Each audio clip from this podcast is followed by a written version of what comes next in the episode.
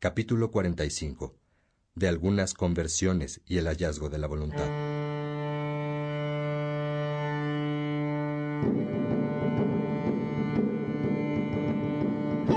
¡Hey, peregrino! Mira a los otros que vienen en el camino. Vamos con ellos. Detengámonos a platicar un rato. Fíjate cómo cada quien trae historias nuevas. Es maravilloso escuchar la forma, el día, el modo y la manera en la que lograron encontrar el camino. Ven, peregrino, vamos a darles la bienvenida. San Agustín nos invita a escuchar los descubrimientos de muchas personas.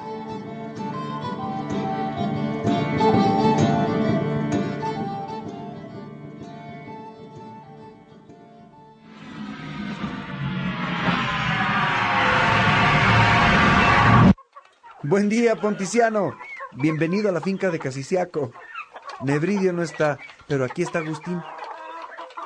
Qué gusto, Alipio. ¿Podrías hablarle a Agustín? Tengo muchos deseos de saludarle. Aquí viene. Mira, Agustín, ¿quién vino a visitarnos? Excelentísimo Ponticiano. Dejas el palacio para venir a visitarnos. Hmm. De nada sirve un palacio sin amigos, Agustín. Pasa, pasa. Ven, vamos a la mesa del jardín. ¿Y a qué se dedican en esta finca, Alipio? Agustín, Nebridio y los demás. Estudiamos, Ponticiano. Hemos decidido dedicarnos a eso únicamente.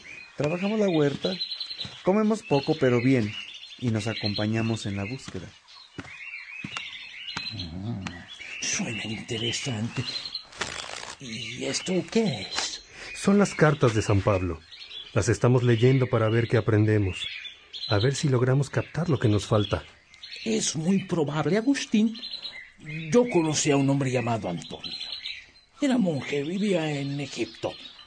Tomó en sus manos la Biblia, la abrió por casualidad en una parte en la que dice, Vete, vende todas las cosas que tienes, dalas a los pobres y tendrás un tesoro en los cielos y después, ven y sígueme. Al instante se convirtió a Dios. E-, era millonario, un acaudalado inimaginable, pero nada de sus riquezas le daba la paz que su corazón ansiaba. Jamás imaginó ni pensó darlo todo a los pobres. Eso no cabía en su mente. Pero al leer esto, fue como si lo hubiera entendido y aceptado de inmediato. Y así vivió, como un monje y con una plenitud de vida que la Iglesia lo ha hecho santo. Ponticiano, bueno, nosotros queremos conocer la verdad y tener plenitud de vida. Pero eso de hacerse monje ya es otra cosa. Sí, Agustín. Eso de hacerse monje es otra cosa. Pero algo tiene de hermoso que muchos han dejado todo en su vida para vivir en un monasterio. Por cierto que conozco el caso de dos hombres, funcionarios reales, miembros de una policía imperial, que iban de paseo y al encontrar en una cabaña un códice con la vida escrita de San Antonio, dejaron a sus novias, abandonaron sus negocios y entraron de inmediato a buscar a un fraile de la cabaña para ingresar al monasterio. Ponticiano, esas cosas no suceden. ¿Cómo va a ser así de inmediato? Será una leyenda. Mm, ninguna leyenda, Alipio. Éramos cuatro los que estábamos de paseo. Nuestros amigos, esos dos, se nos adelantaron al otro y a mí. La cabaña estaba de paso. Entramos igual que ellos. Los vimos con el códice en las manos y nos dijeron que lo habían leído y lo que habían decidido. Nos invitaron a seguirles y no quisimos. Pero era tanta la emoción que expresaban que por la forma en que hablaban hasta se nos salieron las lágrimas. Nos dijeron lo que estaban a punto de hacer. Nos invitaron a hacer lo mismo y nosotros, sorprendidos, les deseamos una vida feliz. Les pedimos que oraran por nosotros y entraron al convento a pedir que les dejaran vivir ahí. Luego supimos que ahí se quedaron. Yo no creo poder hacer algo así, Ponticiano. Yo no lo hice, Agustín.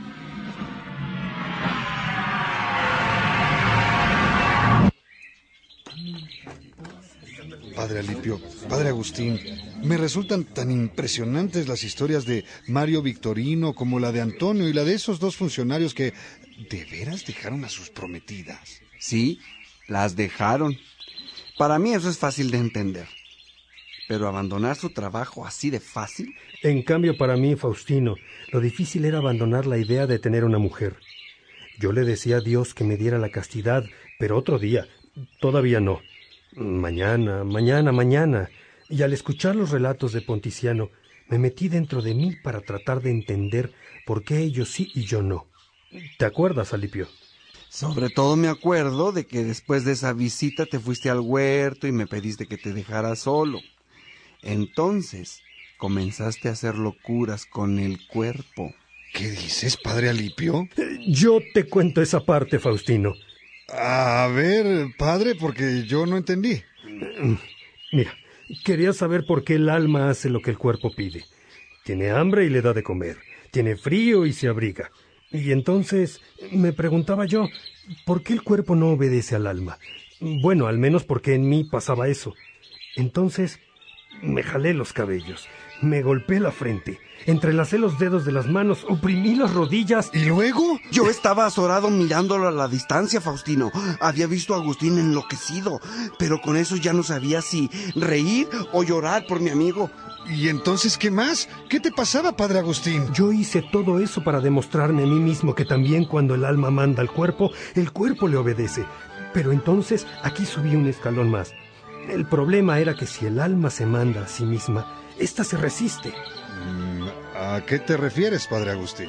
Faustino, caí en la cuenta de que hago lo que quiero. Entonces el tema era la voluntad. Tenía que descubrir qué cosa era la que debía de querer que me diera la plenitud que deseaba.